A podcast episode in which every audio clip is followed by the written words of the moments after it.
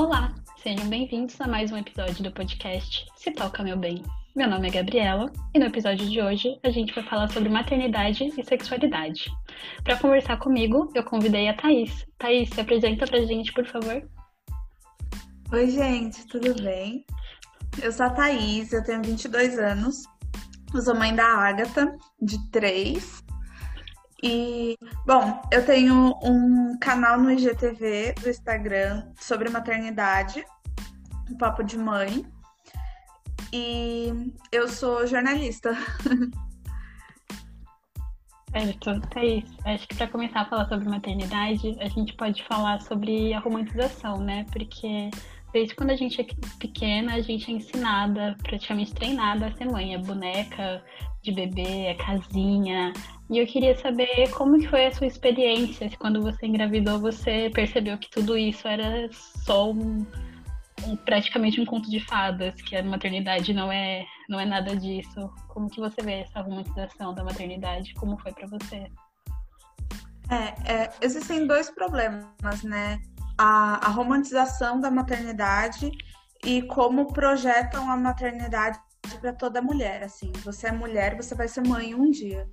E desde muito cedo eu sempre fui muito contra isso. Eu sempre foquei muito nos meus estudos, né? E eu falava assim: ah, não, ou eu não vou ter filho, ou se eu for mãe, vai ser assim, depois dos 30 e olhe lá, eu quero estar muito estável. E é o que, né, a gente sempre pensa, apesar de que a gente conhece muitas mulheres que entendem a maternidade como um refúgio e, ai, ah, vou sair de casa, quero ter uma casa e ser mãe, e tudo bem também, só que a grande maioria hoje em dia eu vejo que, ah, quero ter uma estabilidade, lá, lá. E eu sempre fui, assim, muito contra isso. Tipo, como assim, né? Ter filha vai ser a solução da minha vida. Até que eu, eu fiz um ano de cursinho, conheci meu namorado lá. E no ano seguinte, quando tava saindo as listas das faculdades, descobri que passei. Uhul, passei na faculdade. Pá, um teste de positivo, tô grávida. Eu falei, putz, e agora, né? Tipo, isso vai totalmente contra tudo, tudo que eu planejava pra minha vida. E aí, meu mundo caiu. Daí, a partir disso, eu, eu tenho uma relação muito aberta com meus pais, né? E aí eu falei assim, ó, gente, eu não quero ter. Eu decidi, eu sempre falei que eu não queria ser mãe, ou se eu mudasse de ideia, ia ser só daqui muitos anos. É, eu ainda nem tenho 20 anos, eu acabei de fazer 19. E todo mundo ficou assim. Eu, eu tava esperando uma reação de tipo: Ah, mas você vai ser mãe, vai ser muito bom. Ah, é. Foi uma projeção divina, o que tem que ser, tem que ser. Falam muito isso, né? Ai, era o que era para acontecer. E não, né? Aconteceu por causa de uma burrada e pronto. e aí. e aí meus pais falaram assim: tudo bem, você não quer ter? Então, tá bom. Mas a gente vai te dar uma semana para você pensar bem nisso. E aí eu fiquei pensando, ah, mas vai ser muito bom, né? Ter uma criança. Aí eu ficava, não, mas não é o que quero. Ah, só que. Tipo, sempre ficava, sabe? E aí eu ia Aí eu entrei nos grupos de maternidade, que, nossa, é Chernobyl, assim, no Facebook. e aí é tipo, é isso, é, nossa, meu sonho é ser mãe, nossa, ser mãe é a coisa mais linda do mundo. E é, realmente, só que ninguém nunca falou da parte ruim. E aí eu falei assim, meu, se tá todo mundo falando que é tão bom assim, bora lá, né? Bom, né? e aí eu, eu fui conversar com os meus pais de novo, depois desse prazo de uma semana. Eu falei, ó, vou ter, vou ter essa criança. E claro, depois de muita conversa, muita reflexão, né? Não só baseado nisso, mas é, eu sou um bandista, né? Então eu fui no centro, fui conversar. E aí mesmo assim, no centro, conversando com os orixás, todo mundo falou assim: isso não é uma decisão de ninguém, é uma decisão sua. Uhum. E aí, por que colocar essa decisão na minha mão? Poxa, queria passar dessa decisão para outra pessoa. Alguém decidiu por mim. Mas aí eu pensei bem e falei: vou, vou encarar isso, né? Vamos encarar, mas sempre com o pé no chão. Tanto que hoje é, muitas meninas, quando descobrem a gravidez, meninas novas, né? Que esse meu canal é voltado para jovens mães. Não para mães adolescentes, mas uhum. para jovens mães, né, de 20 e poucos que a gente ainda tá. Não somos adultas, adultas, mas não somos adolescentes. A gente uhum. tá ali naquele meio termo. O que eu faço? É. E aí elas vêm conversar comigo e, e fica essa coisa de tipo, ai, mas todo mundo fala que é tudo de bom, sei lá o que. E vão falar, na novela vai retratar como a melhor coisa, nos filmes, nas revistas, em todo lugar você só vai ver a melhor parte da maternidade, a parte boa. E é preciso ter o pé no chão. Então, desde o momento que eu decidi, vou seguir com essa gestação, eu pus o pé no chão e pensei assim, não vou romantizar isso de jeito nenhum. E também teve algumas questões, né? Por não ter sido uma gravidez é, planejada, por eu né, ter, não ter ido fazer a faculdade que eu queria, porque era em outra cidade. Várias questões. A minha gestação foi muito. É... Meu Deus, eu odiei estar grávida. e eu nunca vi ninguém falando sobre isso na internet. Que todo mundo fala como a, a gravidez uma coisa extraordinária. E realmente é. O, o corpo. É, muda muito e é uma coisa assim surreal, tipo, meu, cresce um ser humano dentro de você. Então, uma pessoa que pode gerar uma criança, né, uma pessoa que tem útero e pode gerar, é, passa por uma transformação que é essa parte assim realmente incrível e surreal. Só que o que fala não fala dessa questão é, biológica, né? De nossa, tá gerando uma vida e muda tudo, e é, é uma célulazinha e vira um ser humano com olho, boca e nariz. e não, falam, sei lá, criam uma coisa muito fantasiosa. E eu percebi durante a minha gestação que não era nada disso. É desconfortável, a gente fica com falta de ar, a gente engorda é, de um jeito assim de ficar pesado, um peso só na barriga, sabe? De você ter que andar curvado para trás, assim, para dividir um peso. É uma coisa assim muito bizarra. É, você sente mexendo em você. Era uma coisa assim que eu não gostei. E eu ficava assim receosa de falar. Eu falei, todo mundo fala que é tão perfeito, por que eu vou falar que não é? Até que um dia eu falei, vou falar o quanto é horrível. E eu fui lá e fiz uns stories falando: gente, eu odiei, tô odiando, não vejo a hora dessa criança nascer. E todo mundo falou: meu Deus, você é doida. Só que as pessoas que falaram que eu era doida eram pessoas que não tinham filhos. Uhum. Então era uma coisa assim, que ainda estavam naquela coisa, ah, vai ser tudo perfeito. Um dia quando eu ter. Mas eu estava passando por aquilo. E na época eu participava de um grupo de gestantes da mesma semana, né? De bebês que iam nascer no mesmo mês. Nossa.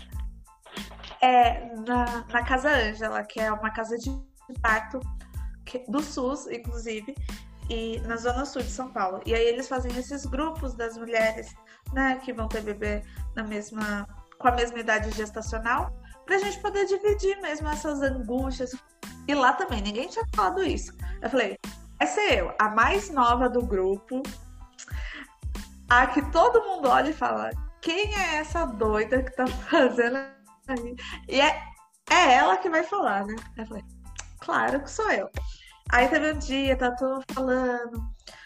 Faltava mais ou menos, sei lá, um mês e pouco, né? Umas cinco, seis semanas para as crianças nascerem. E aí eu falei, gente, eu não aguento mais estar tá grávida. Assim, eu quero que ela nasça na hora certa, mas por mim eu tiraria ela e colocaria numa cápsula para ela crescer lá como se fosse na minha barriga, mas sem estar na minha barriga. Aí todo mundo me olha assim: "O que é isso?" Aí todo mundo falou: "Nossa, pensando bem, eu também." Aí a outra eu também. Aí quando eu fui ver, todo mundo pensava a mesma coisa, só que ninguém tinha uma coragem de falar o qual era horrível estar grávida. Sim, porque cria-se esse imaginário tão grande, tão fantasioso e tão bonito, porque as pessoas podem até se sentir mal às vezes, mas elas não, não têm coragem de falar, porque é sempre esse julgamento, né? Tipo, como assim você tá grávida e você tá reclamando, você tá achando ruim? Por exemplo, eu não tenho vontade de ter filhos e eu, sinceramente, eu tenho uma agonia muito grande do processo, do processo gestacional. Eu sempre fico tipo, meu Deus, é um, um ser e ele se mexe, seu corpo muda completamente, me dá assim. Nossa, me parece desesperador. Sim, nossa, é E eu acho que não- muita gente deve pensar isso, porque é uma, muda o seu corpo inteiro, os seus hormônios, é uma. Tipo, a pessoa de antes não existe mais, é outra, é outra pessoa, né? Isso. Quando fala assim, quando o bebê nasce, nasce uma mãe, é porque você de antes morreu. Porque assim, não que você deixa de fazer essas coisas, é porque muda. O seu corpo é outro, mesmo que volte ao normal, tipo, o seu peito vai ser outro. Uma coisa ou outra vai ser outra. Tipo, não vai ser a mesma de antes. Não. E assim, e eu, eu tinha uma agonia enorme, eu tinha uma agonia dela mexendo na minha barriga. eu tinha- E eu achava umas coisas nada a ver, tipo, falavam, ah, é, conversa com seu bebê na barriga. E realmente tem um monte de estudos comprovando, né, que é, é- estimula o bebê, só que aí eu falava, eu não vou fazer isso. Na minha cabeça não fazia sentido que ia sair um bebê inteiro de dentro de mim. Porque não faz sentido. E eu ficava muito assim. E era engraçado, porque todo mundo me achava um, um ET, sabe? Tipo, como assim? E isso não quer dizer que eu não amei minha filha em nenhum momento, enquanto ela estava na minha barriga. E isso não quer dizer que é, não tem gente que goste, tem pessoas que gostam. Eu já vi mulheres que têm assim, um, dois ou mais de quatro filhos e fala: Eu amei estar grávida, eu amo e por mim eu estaria sempre grávida. Eu falo, meu Deus. mas que bom, porque são processos diferentes. Mas no geral, eu percebi que muita gente fica incomodada e não consegue falar. Principalmente pessoas que desejam muito é, gestar e quando gestam não, não se sentem bem e ficam mal por isso, porque não estão gostando do processo. É tipo É uma decepção, né? Uma, uma frustração. Como eu criei esse, esse imaginário todo e tudo aquilo que me falaram e não é nada disso, né? É, porque assim, não falam, não falam que é um processo que. Meu, é isso, muda todo o nosso corpo. É assim, sabe quando a gente tá na TPM, todos aqueles sintomas que a gente sente? O inchaço, a dor no peito, é tudo isso, só que dura tipo nove meses. E sem contar que esse inchaço vai crescendo, e sua barriga vai crescendo, seu tornozelo fica gigante. Tipo, e pode acontecer duas coisas. Comigo, eu tive a sorte de a minha pele ficou maravilhosa, meu cabelo nunca esteve tão bonito. E aconteceu, eu alisava meu cabelo na época, né? E a minha raiz começou a crescer lisa. Ou seja, eu não precisei fazer nada no meu cabelo. Eu acordava com o cabelo assim, ó, perfeito. Eu falei, meu Deus, o que aconteceu? Aí falei, ah, são os hormônios. Mas também pode acontecer de dar acne, é, o cabelo cair, ressecar. Então, assim, acontecem muitas coisas. É tipo assim, uma bilheteria e você vai ser sorteado com uma coisa. Aí vai de você querer continuar ou não. Aí você falou dessa questão de mudar o cabelo, de mudança no corpo. Como que foi o processo da sua autoestima durante a gestação e depois de ter a sua filha? Tem assim, muito- eu sempre tive questões pessoais com o meu corpo, né? Eu, quando eu fui adolescente, eu tive bulimia e eu trato, continuo tratando, né, há al- alguns anos é, a questão de compulsão alimentar, bulimia e tal. E quando eu engravidei, eu tava assim, um pouco antes eu engravidar, eu tava no meu menor peso, assim, de, de estar doente, né? Eu tava assim, muito magra. E quando eu engravidei, a primeira coisa que eu pensei foi: acabou tudo, agora que eu estou magra. É, agora que eu tô magra, eu pensava isso, hein? Agora que eu tô magra, eu engravidei e eu vou engordar. Eu pensava isso. Foi o meu primeiro pensamento. De- Depois, né, que tudo passou, eu Uhum. decidi continuar. Eu pensei, meu Deus, como assim? Aí eu já fazia terapia, né, para essas questões. Aí eu mudei de terapeuta para uma terapeuta voltada à gestação. E ela me ajudou muito nessa questão. Ela falou: calma, né? Tipo, você vai engordar o que você precisa engordar, porque é um processo. Né? Tem um ser humano se nutrindo de você. Você vai precisar comer, você precisa comer. E aí também foi um processo que eu fui aprendendo a cuidar de mim, pensando em cuidar né, do ser que estava na minha barriga. E aí tinha. A minha barriga demorou muito para crescer. Eu acho que por questão de. que eu tava doente, né? Eu tenho anemia por conta desses processos, né? Por causa da doença que eu tive, por causa da bulimia. Eu tenho uma anemia crônica, tipo, não melhora, gente, não. Eu tomando ferro. E aí eu acho que por conta de tudo isso, minha barriga só começou a crescer a partir dos seis meses. É, então eu não tinha barriga nenhuma, assim. É uma barriga normal, de uma pessoa normal, né? Comum, mas era minha barriga de grávida. E aí eu pensava, ah, não tô engordando, então, então tá tudo bem. Só que daí, dos seis meses aos nove meses, foi assim, ó, minha barriga cresceu muito e eu engordei uh, 21 quilos. Então, e foi assim, é, é bem acima do que geralmente as gestantes engordam. E aí eu mas no final da gestação, quando eu achei que eu ia estar tá mal, eu tava me sentindo bem, eu tava me sentindo bonita. Eu tava. É, o meu companheiro, né, na época, ele me fazia me sentir bem. Ele falava, nossa, você tá muito bonita. E eu conseguia me sentir assim. E quando ela nasceu, eu emagreci assim muito rápido. Tipo assim, os 21 quilos que eu é, engordei, eu perdi quase 30. Eu sequei. Foi assim, nossa, sério, eu sequei de um jeito surreal, que parecia que eu tava doente. Mas foi assim, aconteceu. E quando eu tava amamentando, que amamentar é um processo que algumas mulheres, principalmente quando é mãe nova, né, acelera muito o metabolismo. Aí emagreci muito. E aí eu não tava me sentindo bem. Eu tava e não tava. É sempre aquela questão com o corpo, né? E aí quando eu parei de amamentar, quando ela tinha cinco meses, que eu tinha voltado para a faculdade, voltado a trabalhar, aí ela parou. Aí eu engordei 20 quilos. Então foi assim, um efeito muito é, sanfona, uma coisa assim, que eu fui treinando a autoestima. Quando eu tava me sentindo bem, aí ela nasceu, aí eu me senti mal, me senti bem, me senti mal. Só que eu engordei esses 20 quilos, aí depois eu engordei mais 7 Hoje, é, do peso que eu tava grávida, eu tô pesando mais ou menos um pouco mais do que eu pensava quando eu tava grávida. Uhum. Só que acho que a questão maior na minha autoestima não foi peso, porque durante a gravidez eu fui trabalhando isso, e depois que ela nasceu, é, quando eu emagreci tudo, eu engordei os 20 quilos, eu tentei emagrecer de novo. Aí eu voltei a ter compulsão e bulimia. Aí eu voltei a tratar. E aí, terapia e tal, estou bem no momento, né? A gente fala, estou sóbria. E aí.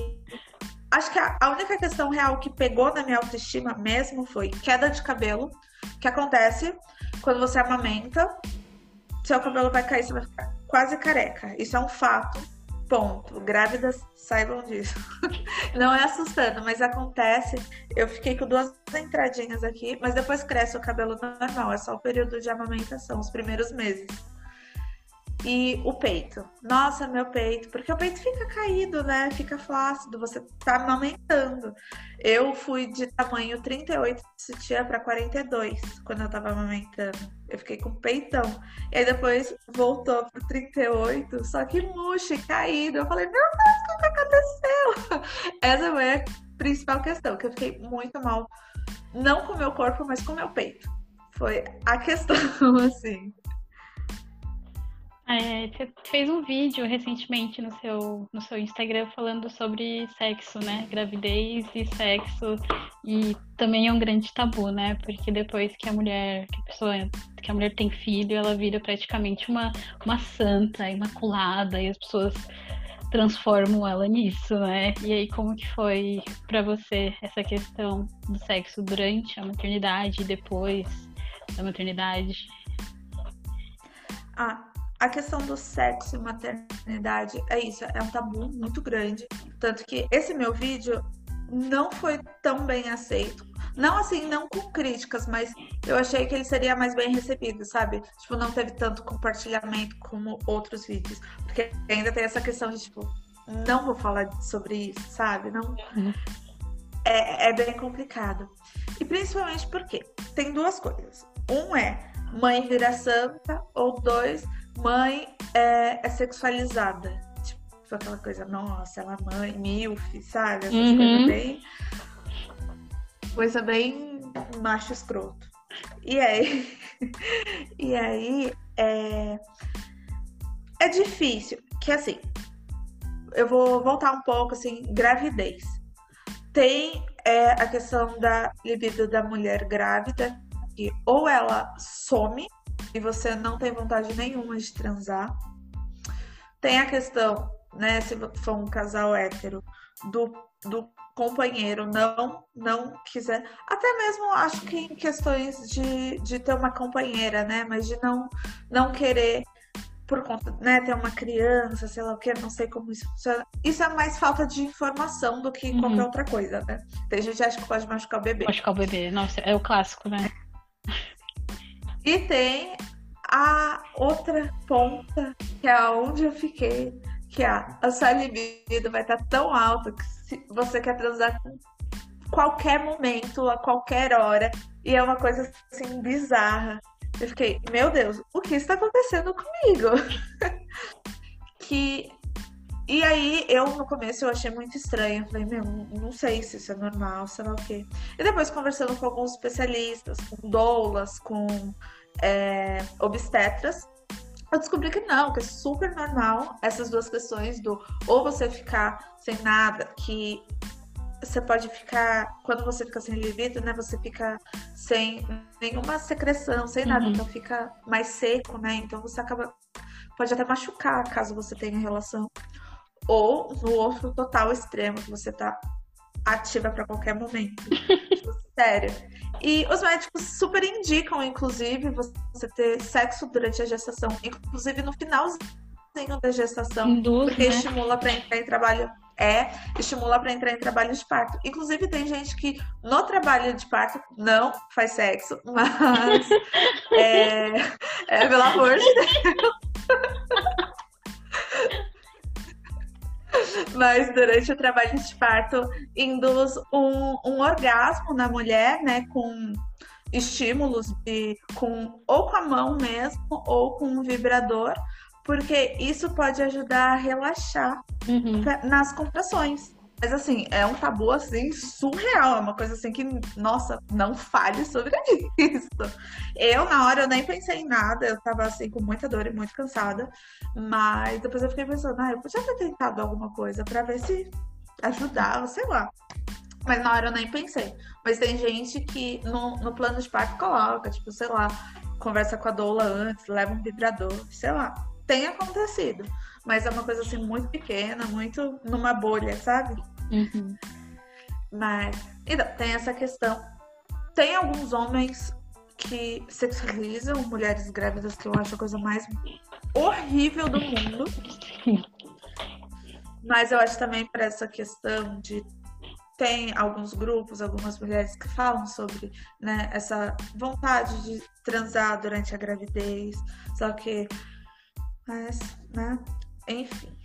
E depois que o bebê nasce, tem aquele período de resguardo, né? É indicado que a gente fique de 40 a 60 dias sem ter relação, que é um, o tempo que o corpo tá voltando, mas é claro que é, é uma indicação, não é uma regra, então tem gente que não, não segue isso.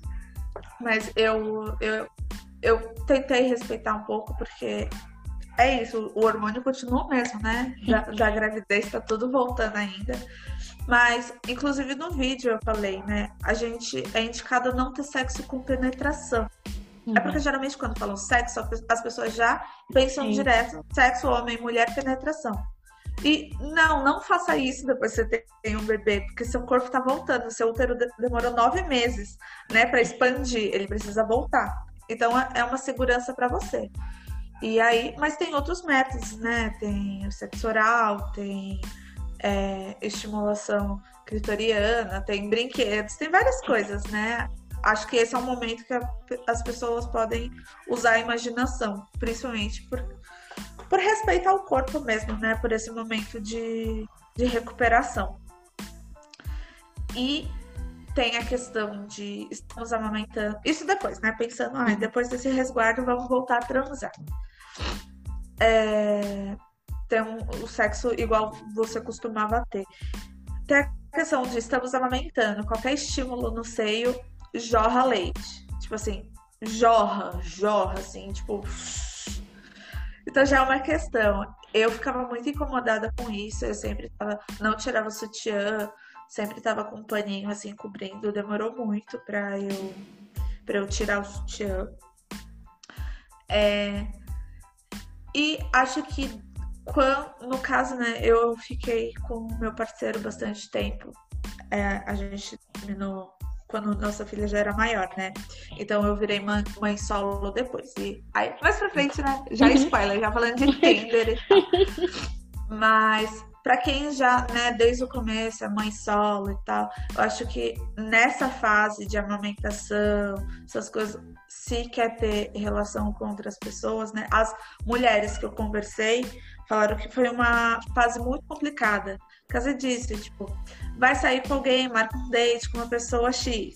Uhum. Aí você ainda amamenta. Aí tem a questão do ou a pessoa tem nojo, ou a pessoa sexualiza. A gente pede para tomar, sabe? Umas coisas tipo, não, gente, não. não.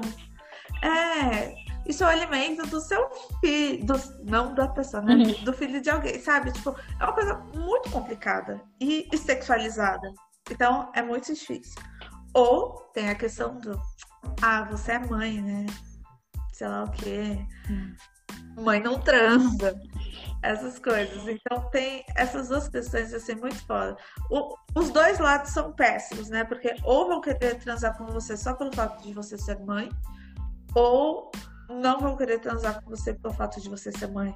Tipo, não tem um meio termo, é muito difícil, sabe? Sim, e você falando dessa questão de, da, da, libido aumentar, né?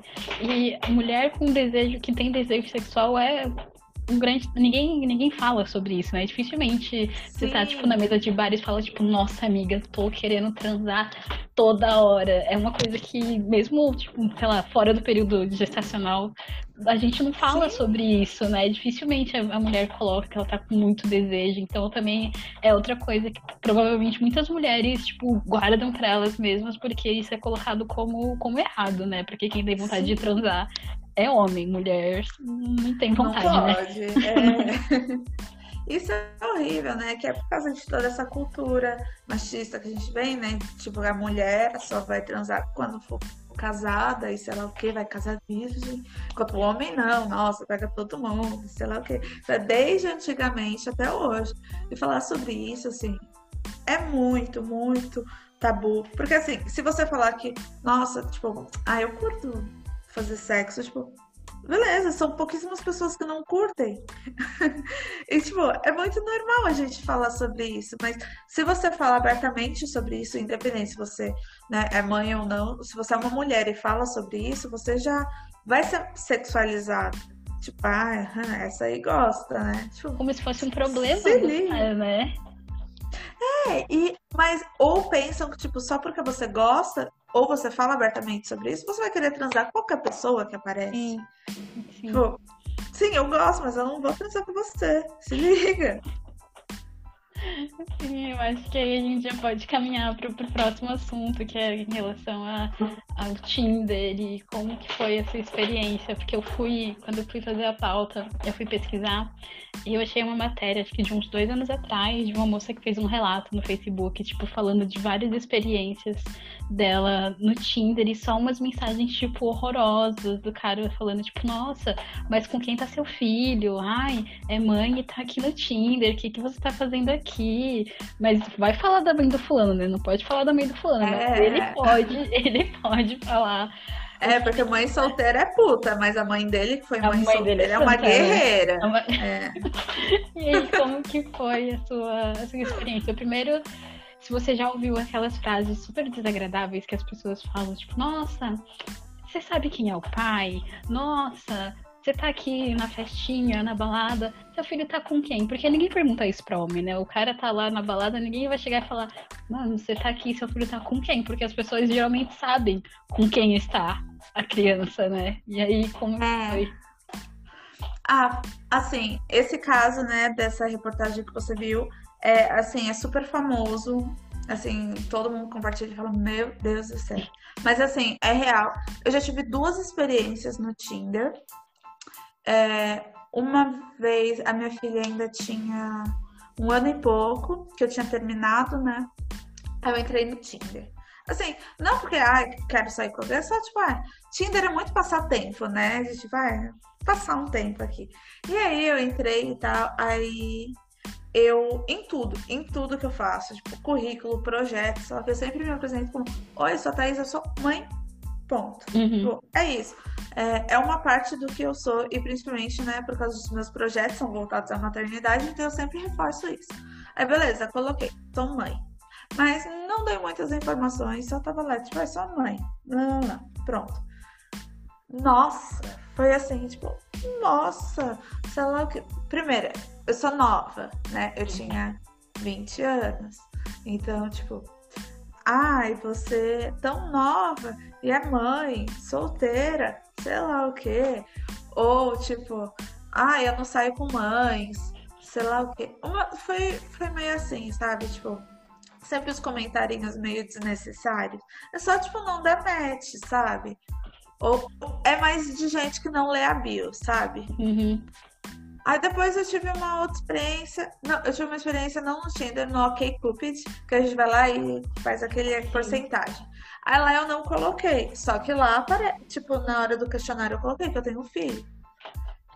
Mas eu não coloquei na bio. Aí quando eu ia conversando, sei lá o quê, aí eu falei, ah, será que eu falo ou não falo que eu tenho um filho? Aí eu falei, ah, não vou falar. E aí as conversas fluem super bem. Eu falei, nossa, né? Que já vemos aqui um ponto. Aí eu deixei isso pra lá, eu acabei voltando com o pai da minha filha, né? A gente ficou junto mais um tempo. Aí agora, recentemente, eu baixei o Tinder de novo. Acho que tem, sei lá, uns três meses eu baixei. E já desinstalei de novo, não tenho paciência lá. E aí eu coloquei de novo, eu coloquei, ah, eu sou a Thaís, eu sou jornalista, lá, lá, lá. Sou mãe de um ser humaninho, lá, lá, lá. Só que dessa vez eu já vi que foi um pouco mais bem aceito. Eu coloquei é, uma faixa etária um pouco maior. E, assim, claro que tem muita gente que, ai, babaca, sei lá o quê. Só que eu fui selecionando muito os matches que, né, quem eu ia dar like. Então acabou que foi indo para umas pessoas, ok, não tive problema nenhum dessa vez. Só que eu nunca saí com ninguém do Tinder. No fim, tipo, mesmo que a conversa fosse boa, eu ficava meio assim, tipo, meu, é uma pessoa desconhecida, mesmo que seja só uma trans, eu fico, sei lá, sabe? E aí todas as pessoas que eu saí transei são pessoas que eu já conheço, que já sabem que eu sou mãe, e é isso, pronto, eu não preciso conversar. Eu falei, é, é isso, o, o, Instagram é o melhor Tinder, melhor existe, porque são, são as pessoas que já me conhecem, ou se não conhecem, né, mesmo, hum. sabe, sabe que eu tenho uma filha, vê meus stories, e pronto. Aí eu desisti dessa vida de aplicativo, porque é, é gente falando bosta toda hora, pelo fato de você ser mãe, e, ah, se você é mãe solteira, é porque, né, não te quiseram. Não, não tipo, qualquer pessoa pode ter um relacionamento e terminar o relacionamento, assim como não terminar. É, é isso, sabe? Só que acham que porque você tem filho precisa ser para sempre. E não é assim, né? Sim. E é muito, é muito engra... engraçado, não, né? Mas tem muito cara que coloca foto com o filho porque, tipo, pra chamar a atenção da mulher, né? Pra mostrar o quanto ele é um bom pai, coloca foto com criança pra chamar a atenção, né? É muito, é muito maluco isso. É, eu acho que assim, tem, tem isso, né? Tipo, ai, pai que coloca foto com o. Tipo, primeiro, né? Pra que, que você coloca foto com uma criança num aplicativo? Você eu tá acho uma exposição tão desnecessária. Exatamente, eu acho assim, ó. E é pra você, ah, olha, eu sou um bom pai, eu sou uma pessoa responsável. Aí pensa se uma mulher coloca foto com o filho. Você é louca? Tá colocando foto com uma criança? Sei lá o quê? Tipo, gente, ninguém coloque ponto. Só que já vamos começar por aí, né? E assim, se você é tão bom pai, você não ia estar tá expondo seu filho assim, né? Usando o seu filho pra conseguir transa. Tipo. Amado. Pelo amor de Deus. Nossa, Sim, se eu é descubro é um que o pai da minha né? filha tá fazendo isso, eu acho que eu mato ele. Eu mato e ainda falo, pode me prender, que eu matei esse homem. Porque ele estava no Tinder com uma foto da minha filha. Mas é, mas é um comportamento clássico, né? Mesmo em rede social, do cara que nunca tá presente, aí sai com o filho um final de semana, tira várias fotos, posta lá, e aí ele é tipo um super pai, né? Porque o homem, quando ele faz o mínimo, ele é vangloriado. A mulher tá lá, tipo, todos os dias e nunca, e nunca tá bom, né? Não, é o, o pai de selfie, né? pai, pai de... Que é só pra tirar foto. e postar.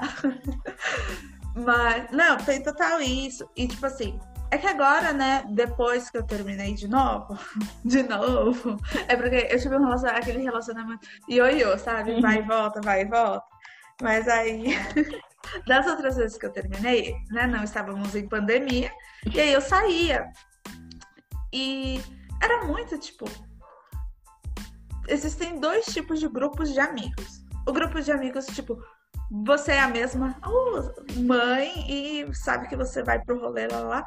E o grupo de tipo, ah, a Thaís agora é mãe, sei lá o que, né? Vamos. E tem o grupo de tipo, esquece que você é mãe e pronto. Sabe que você é a mesma pessoa que, né? A, a mesma amiga de sempre.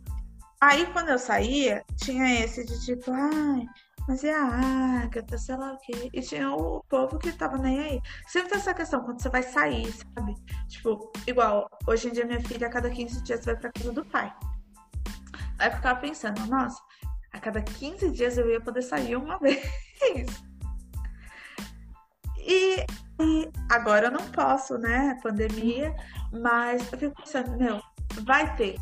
Eu já fico me preparando. Vai ter o comentário de tipo, ah mas e a Agatha?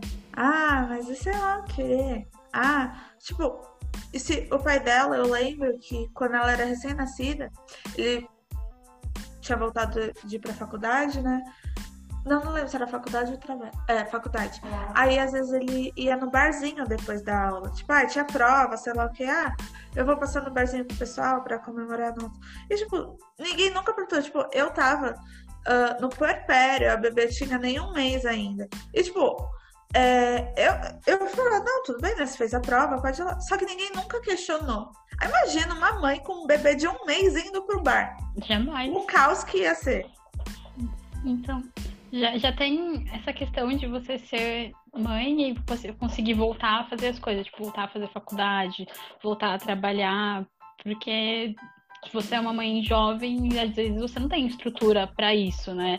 E aí, conseguir voltar a fazer. Sempre tem esse estranhamento também, né? Nossa, mas você é mãe, você faz faculdade, você faz tudo. Mas realmente, uma mãe que vai pro bar sempre vai ser questionada, enquanto o pai. Não, você sempre vai ser questionado assim. Tipo, eu lembro uma vez que eu fui sair com um cara. Tipo, ele era meu amigo, sei lá o que, a gente já se conhecia a gente foi sair, a gente foi lá no Sucessos, tipo, e aí lá é, é para encontrar, é o sucesso de encontrar gente, né? Uhum. Aí eu encontrei algumas pessoas, tipo, não amigos, uns conhecidos e tal, ah, que, que legal, você é aqui, nossa, nossa, você tá com alguém, ah, e a Agatha, tipo, Pra que, que você tá perguntando da minha filha se eu tô num bar? Tipo, quero beber minha cerveja aqui. Uma outra pessoa. Tipo, sabe? É, é muito falta de senso. Sempre eu achei assim muito. Porque assim, sei lá, não passa assim na minha cabeça. Tipo, por que, sabe? Muita gente que eu conheci, assim, se afastou porque achou que, nossa, a Thaís agora é mãe, ela nunca mais vai sair. Ai, a Thaís agora é mãe, ela nunca mais vai beijar na boca de ninguém. Ô, gente. para. É, e você teve uma rede de apoio durante a, a gravidez e depois? Como é que foi isso? Tenho, tenho até hoje. Eu tenho meus pais, né? Porque é, como eu engravidei é, com 19 e eu tinha entrado na faculdade, não fui, eu acabei indo para outra faculdade. E o pai da minha filha, ele tinha 20, a gente se conheceu no cursinho, e aí no mesmo ano a gente entrou na faculdade, né? Aí a gente falou assim, todo mundo, né, é aquela coisa, engravidou, vai casar e morar junto. Uhum. A gente falou, não, não vamos casar, nem vamos morar junto. Vai cada um ficar na sua casa e vamos terminar a faculdade. E tanto que foi assim, tipo, ele vai terminar agora esse semestre, eu só não vou terminar agora porque eu tranquei. É, aí eu vou terminar no, no meio do ano que vem. Mas era assim, então, só ano que vem que a gente ia morar junto. E só uhum. depois a gente ia ver o que ia fazer. Então, é, desde o começo, meus pais me apoiaram e falaram assim: não, realmente, você não vai casar. Você tem 19 anos. Você vai ficar aqui na nossa casa, você é nossa filha. E aí eles me ajudam desde sempre. A minha irmã também é minha rede de apoio, minhas tias. É mais minha família, assim mesmo, sabe? E cuidam dela, tipo, tanto para eu trabalhar, para estudar, quanto para sair. Se eu vou sair algum dia, eles ficam com ela para eu sair. Eu lembro uma vez eu fui ter um date, minha mãe ficou com a minha filha, tipo, e ela sabia. Ela falou, ah, vai lá, vai lá. tipo, é, é importante, porque eu acho que se não tivesse, seria totalmente diferente. Tipo, essa questão de tudo, sabe? Acho que eu não ia ter nem como sair com alguém. Sim, sim. É isso, né? Porque ah. nem todo mundo tem essa, essa estrutura, né? Em relação à família aceitar e ser de boa e, e acolher. Então, realmente, acho que seria um processo totalmente diferente, porque se você não tivesse com quem deixá-la, é. você não ia conseguir nem trabalhar, não ia nem conseguir trabalhar direito. Não ia fazer né? nada. Aí é tipo, ai, pedir pra uma vizinha cuidar, que é o que geralmente acontece, né? Pede pra vizinha. Coloca na creche muito cedo, todas essas coisas. Nessa questão eu falo assim, que eu sou 100% privilegiada, porque eu tenho uma estrutura assim muito boa, tipo, para o que eu precisar. Eu ano passado eu consegui fazer uma viagem. Eu, eu fiz uma viagem internacional e eu deixei minha filha com os meus pais. E eu fui viajar. E, tipo, é uma coisa que no momento que eu descobri que eu tava grávida, eu nunca imaginei que poderia acontecer, sabe? Uhum. Primeiro que eu não imaginava que eu ia conseguir fazer uma viagem dessa. Uhum. Segundo que como que eu ia fazer uma viagem dessa sem minha filha? Tipo, eu. Porque é um absurdo, né? Como assim você vai viajar sem sua filha? E eu Porque fui e eu deixei ainda, ela... né? Como você ousa fazer isso? e eu fiz e foi bom demais. E assim eu fui descobrindo que, tipo, é, eu não perdi minha vida, que era o meu medo, né? Perder a vida, perder a juventude pelo fato de ser mãe. É, depois que eu terminei, eu pensava muito, né? Tipo, ah, se eu e o Lucas, o, o, o, pai da minha filha, né? Se a gente não ficar junto, vai sobrar tudo pra mim, sabe? Mas não, ele, tipo, ele ajuda muito, ele fica. É, fica com ela, né, nos dias dele, mas se eu precisar qualquer dia da semana, eu sei que ele vai vir, vai ficar com ela aqui na minha casa, fica. E a gente conversa muito de tipo, ah, sei lá o que, vai sair com alguém. Não, tipo, sair com alguém ontem transei, né? Tipo, aí, ainda não estamos nesse nível. Mas, de, tipo, ah, como estão as coisas, né? Sei lá o que. Tipo, porque a gente é amigo, né? A gente fala muito de, tipo, a gente quer ter uma relação boa com. pra nossa filha, né? Uhum. Então, é uma coisa assim. Mas eu, eu pensava muito, tipo, fez cabeça de 19 anos, né? Tipo, eu queria sair com todo mundo, transar com todo mundo. Dá louca. Sério, antes da engravidar, eu saía, tipo, todo final de semana. Tava na rua. O, no cursinho, nos dias de semana, eu tava no bar. Tipo, coisa de adolescente mesmo. De, né? Dessa idade. E aí eu pensei que, nossa, eu nunca mais vou fazer nada disso. E aí eu descobri que não, eu posso, eu posso sair, eu posso ficar com outras pessoas, conhecer outras pessoas. É, que isso. Porque se for uma questão para outra pessoa, é porque eu não tenho que estar com aquela pessoa. Eu não vou beijar a boca de alguém que fala, ai, você é mãe. Tipo, uhum. sai pra lá, né? Minha boca não é lixo. E é muito maluco que tem essas duas coisas que a gente falou no começo, de tipo, da gravidez, do melhor momento da sua vida, e ao mesmo tempo, tipo, acabou sua vida. Você vai ser mãe, você não vai sair, você não vai viver, tipo, não dá pra ser as duas coisas, né? Tipo, ou é esse momento mágico, é ou acabou a sua vida. Então as coisas são, não, não conversam, né? Acho que principalmente quando sim. você é nova, as pessoas falam isso, né? Quando você é uma mulher é que acabou sua vida. mais velha, tudo bem, mas quando É a melhor coisa da sua vida. A melhor coisa da sua vida. Mas se você é, é nova, acabou a sua vida. Você acabou. E na verdade não. Que assim, tem esses dois extremos de tipo, tem dia que eu lembro que eu pensava, o que, que eu fiz com a minha vida? Tipo, eu acabei com a minha vida. E ao mesmo tempo tinha dia que eu falava, nossa, isso é a melhor coisa do mundo, esse cheirinho, essa cabecinha de neném. Eu cheirava muito a cabeça dela quando ela era pequenininha. E assim, essa questão de, ah, vou sair, ah, vou sei lá o quê. Tipo, é óbvio que não vai ser a mesma coisa de antes. Você tem uma responsabilidade muito maior. Você está cuidando de um outro ser humano.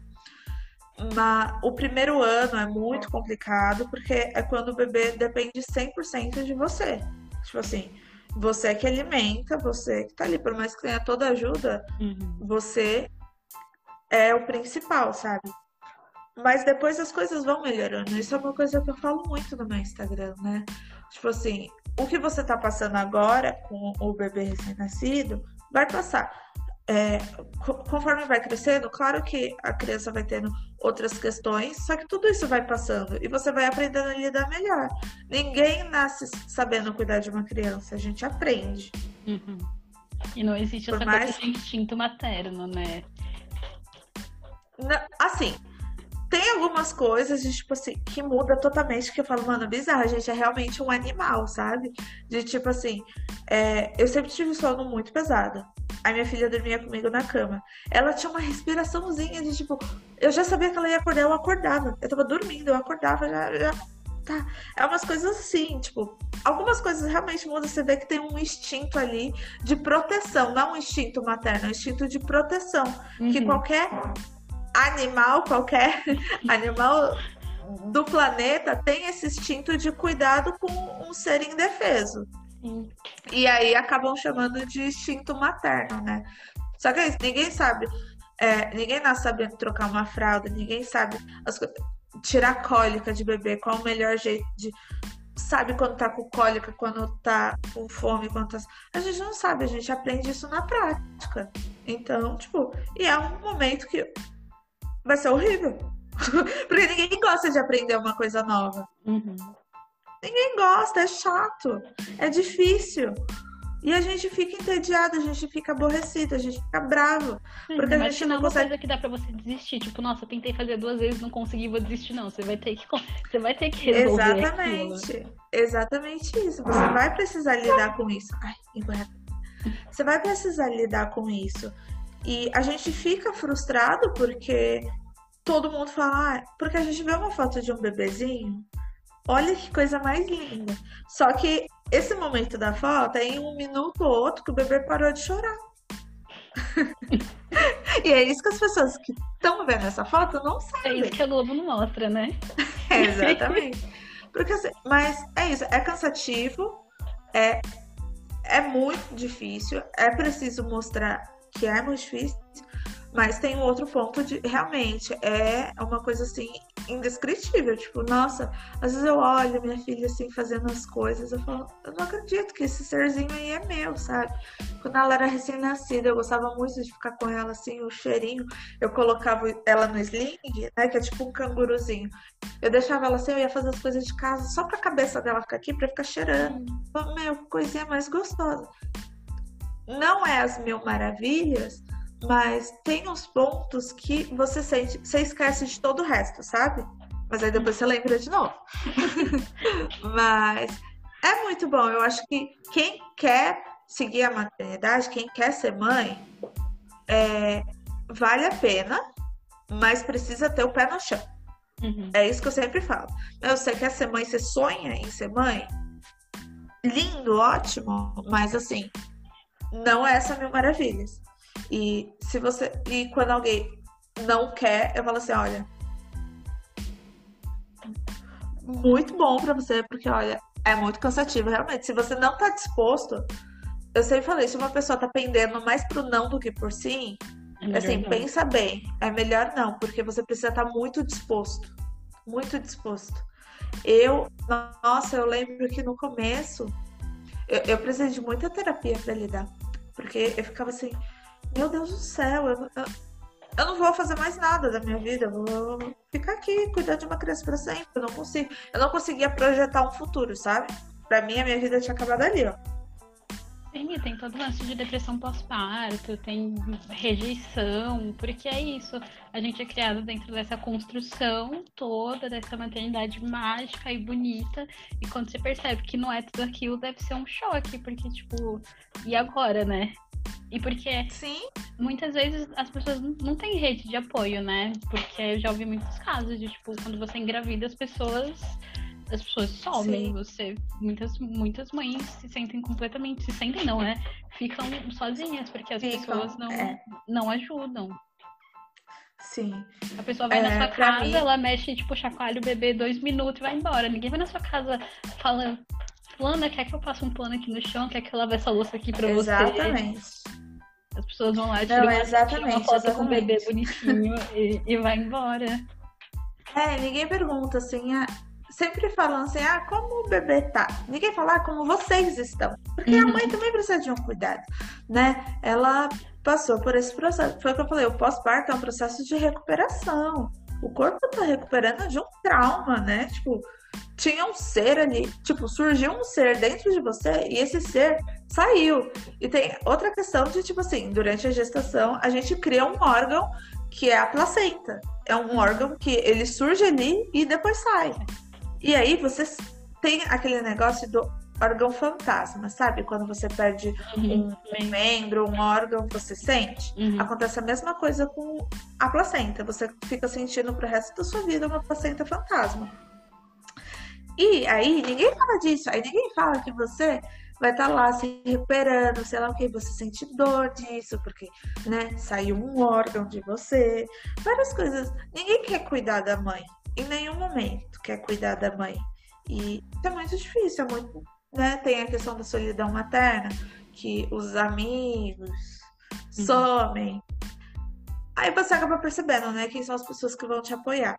Muitas vezes é a família, no meu caso foi minha família, né? Eu tenho pouquíssimos amigos assim que, que continuaram me tratando como a Thaís, não como ah, é a menina que virou mãe, que são da escola e virou mãe. E mas tem gente que não tem o apoio da família e acaba se apegando aos amigos. Não importa quem é a sua rede de apoio, mas você precisa ter. Independente se for família, se for amigos, se for a sua vizinhança, você precisa ter. Tem aquela coisa, né?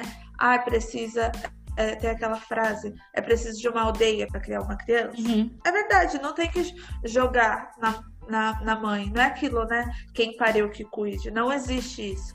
É, todo mundo ajuda a cuidar. Pra ter todo mundo estar bem. Porque uma mulher sobrecarregada não faz nada, né? É, sim, depois as pessoas ainda chamam de, de louca, né? Quando você, você grita, você surta. Mas a, é gente, mas a gente não é criado com esse senso de, de, coletividade, né? Tipo, sobretudo gente que mora em cidade grande, em São Paulo, é tipo, cada um por si, Deus por todos, né? É, isso é, é muito total isso, tipo, cultural. É. Ai, se, se, você vê uma mãe com uma criança no mercado e a criança tá chorando, a primeira reação é reclamar da criança, de alguém, quem tá de fora, é reclamar da criança, não é tipo perguntar se tá tudo bem, se aquela é, ai, essa mãe não, não tipo, sabe cuidar criança, do filho. É, tipo, faz sua criança ficar quieta que ela tá. Não sabe controlar o filho. Tipo, lugares que você não pode. Não pode ir com bebê. Se não pode beber, não pode ir mãe. E aí está restringindo a mulher, tipo. Sim. Ai, tem sessões, sei lá. Ah, tem sessões de cinema, por exemplo, que são para mães e bebês, né? Sim, sim. Que é, com a luz um pouco mais com, ainda com luz, né? Só com uma luz mais baixa para poder enxergar as coisas. O, o, som é mais baixo. É bem legal. Eu, eu ia com minha filha em algumas assim. Porque é, é isso. Pensa você no cinema com o seu bebê no cinema normal. Aí tá lá, estreou um filme, todo mundo quer ver, você também quer ver. Aí você vai com seu bebê e seu bebê chora. Uma criança chora. Você sabe lidar com seu bebê que chora, mas as outras pessoas não sabem lidar.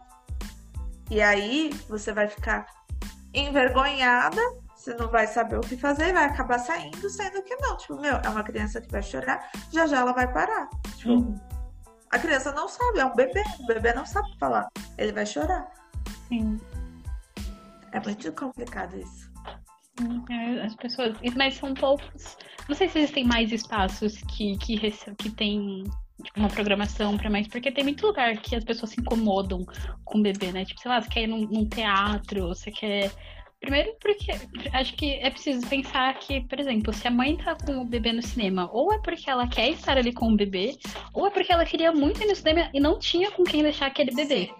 Porque tem isso também, né? Você vai abrir mão de fazer tudo o que você quer fazer porque você, tá, você tem um bebê, então você tem que levar o bebê. Porque né? Sim. Você não tem com quem deixar. E ninguém pensa nisso, né? Tipo, putz, essa mulher tá aqui, provavelmente, às vezes ela nem tem com quem deixar e as pessoas estão lá reclamando do bebê que chora ou, ou qualquer coisa assim. sim, assim. Sendo que tem adultos é... que vêm no cinema e não cala a boca. É, fica falando. é, é isso, tipo, é só pelo fato de ser uma criança. Criança incomoda. As pessoas não veem criança como um ser humano, como um, um cidadão.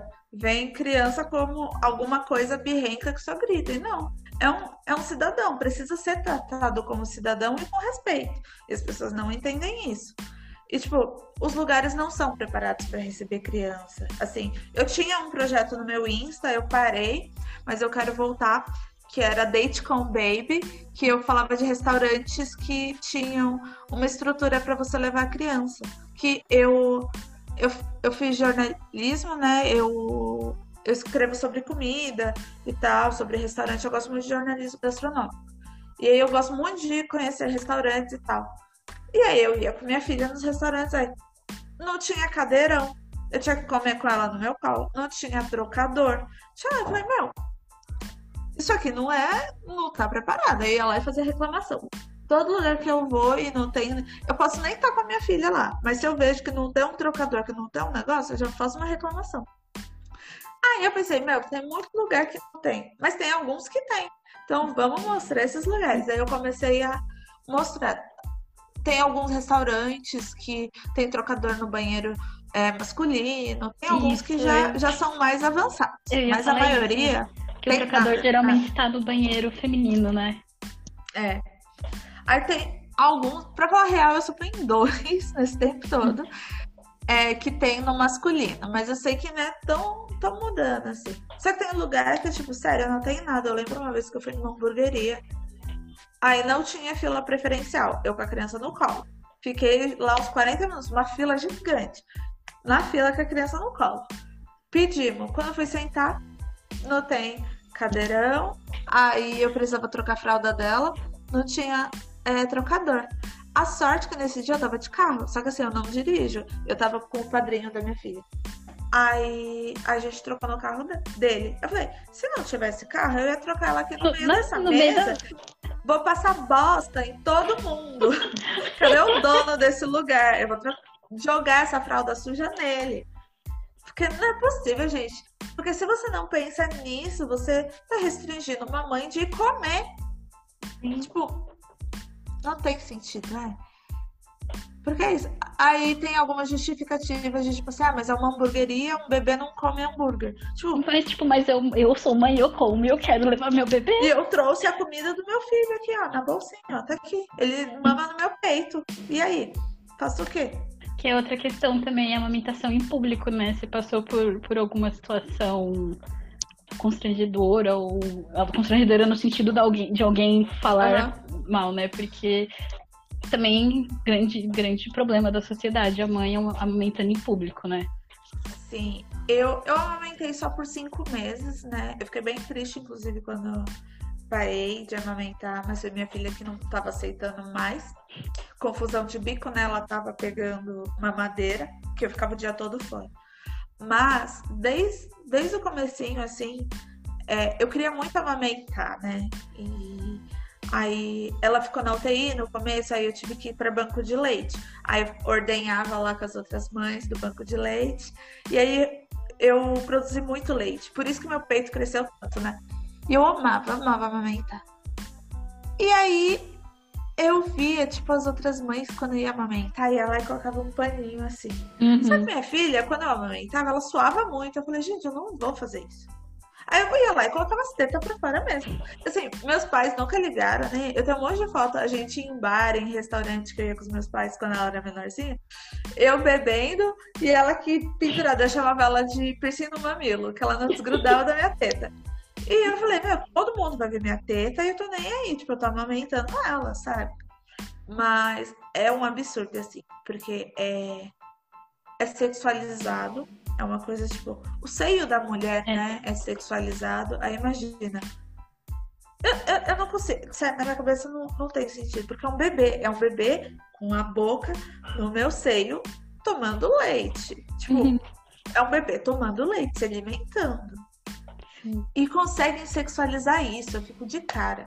Só que ao mesmo tempo, eu, eu não, nunca cobri, sabe? O pessoal olha feio, nossa, senhorinhas na rua, no metrô, nossa, eu lembro do metrô, elas olhavam com uma cara. Mas, tipo, meu, eu vou fazer o quê? Eu não vou tapar. Pensa, você tá comendo e, e alguém Colocar um tapa na sua cara. cara. Não tem sentido. Ainda bem, pensa você tomando leite quente, sabe? Você esquenta seu leite e vai tomar numa caneca. Você fica quente, corpo quente, você pode suar. Aí pensa, você suando e alguém taca um pano em você. É desconfortável, só que o bebê não tem como falar, ó, oh, isso aqui tá desconfortável, né? Eu só tenho uma noção. Aí, mas assim, eu via muitos olhares assim de desaprovação, tipo, o que você tá fazendo, sabe? Mas é isso, eu não ia negar é, amamentar minha filha por julgamento dos outros. E se alguém, se algum cara olhasse de qualquer outro jeito diferente, nossa, eu xingava. Só teve uma vez um cara que ficou olhando, eu falei, você tá olhando o quê? Você tá com algum problema? Aí o cara de isso aí, foi só uma vez, tipo, que eu vi, né? Não sei se tiveram outras. Posso ser que sim, né? Porque é isso, é um seio à mostra, né? E a gente não, não tem muito o que fazer, infelizmente, sobre isso. Mas na questão de, principalmente idosos, julgando, eu, nossa, cagava, tava nem aí. Jogar leite em todo mundo, né? É meu sonho. Tem, tem a história. A, fa, parece ser verdade, mas não sei. Que teve a mulher que jarrou assim na cara dos outros. Eu, eu fiz isso na cara da minha irmã uma vez, mas eu tava brava com ela. Falei, o que, é que você tá falando? E tacou assim na cara dela. E ela ficou muito brava comigo. Até hoje ela fala, ai, eu não acredito que você fez isso. Mas assim, de uma pessoa aleatória. Meu, tem que ter muita coragem. A pessoa devia estar enchendo muito saco. Ai, pra... porque chega uma hora que cansa, né? Sim, nossa. tem que ter, sério, você tem que ter tanta paciência. Tanta paciência. Ai. Ah, então é isso. Fala um pouquinho mais do seu projeto e aí acho que a gente já pode ir finalizando. Se tem alguma, mais alguma coisa que você queria falar que a gente não falou? Ah, não sei, acho que a gente falou tudo, né? Sim. Falamos bastante. É, bom, o Papo de Mãe, eu comecei ele agora na quarentena. Ele tá um pouco parado agora, eu, eu vou fazer alguns vídeos de vez em quando, que eu não tô conseguindo dar uma periodicidade. Ele estava sendo uma vez por semana, mas agora eu tô um pouco sem tempo. Mas continuo nos stories, né? Sempre falando, levantando algumas pautas e sempre aberta na DM para poder conversar. E o Papo de Mãe começou mais por uma angústia de tipo assim: é, eu sou jornalista, eu gosto de informar as pessoas. E eu vejo a falta de interesse na informação principalmente de mães novas. Porque quando a gente vai pesquisar algum assunto relacionado à maternidade, o site só fala naquela linguagem de médico, uma coisa muito difícil a leitura. Eu falei, é por isso que ninguém quer ler. Eu falei né, no começo dos grupos Chernobyl, é, mas eles, né, é, é, um grupo muito tóxico por falta de informação. Porque é, muitos médicos não não não estão afim de ficar conversando, batendo tirando todas as dúvidas. Tipo, umas dúvidas assim, tipo, sei lá. É, é verdade que se eu der suco pro meu filho antes dos dois anos, a frutose vai virar açúcar, só, tipo, coisa que ninguém vai pensar. E são só alguns pediatras que falam disso. Eu falei, seria legal se eu trouxesse essa informação, sendo uma menina jovem, uma mãe jovem, para outra mãe jovem. E foi assim que começou. Eu falo assim, numa linguagem mais uh, nossa, né? Uhum. Tipo, como se eu estivesse conversando com uma amiga e trazendo essas informações uh, como jornalista e como mãe. Eu juntei assim essas duas coisas. E é muito bom, é um projeto que eu tenho um carinho muito grande e eu pretendo assim continuar, sabe? E, e não parar, porque é isso, a informação tá aí para todo mundo, não só para uma classe, né? Uhum. A gente sabe como só algumas pessoas têm o privilégio da informação. E eu acho que todo mundo precisa ter. Tanto que hoje, né, depois que eu comecei com o projeto, eu vejo, principalmente, eu, eu sou uma mulher de periferia, né? Eu vejo muitas mães também de periferia vindo conversar comigo, ou não necessariamente de periferia, mas mães novas vindo conversar, tipo, nossa, não sabia disso, que legal, sei lá o que, ninguém nunca me falou sobre isso. E é, né, trazer mais informação e trazer assuntos que são mais problemáticos, eu falei, sobre sexo, eu já falei sobre outras coisas, são polêmicas na rede materna, tipo cama compartilhada, que é você dormir com o filho na mesma cama que você e, ou você e seu parceiro, que é uma coisa assim, tipo, que polêmico. É umas coisas que, tipo, ai, parece uma besta, mas nossa, gera uma discussão que vocês não têm noção. e aí eu tento trazer essa cutucada, né? Porque se ninguém falar, precisa uma pessoa falar para as outras também falar. Tá todo mundo com essa coisa guardada e não quer falar. Aí quando uma pessoa fala, aí todo mundo fala. Aí eu tento dar essas cutucadas, assim, de falar sobre coisas que as pessoas não falam sobre maternidade ou falar sobre coisas que não, a gente não tem acesso, acesso fácil, né? Justo. E o arroba, fala o arroba da Ai, página. Meu arroba é arroba THSMQS, mas se você procurar Thaís, Papo de Mãe aparece. Então, você tá no Instagram só? Só no Instagram.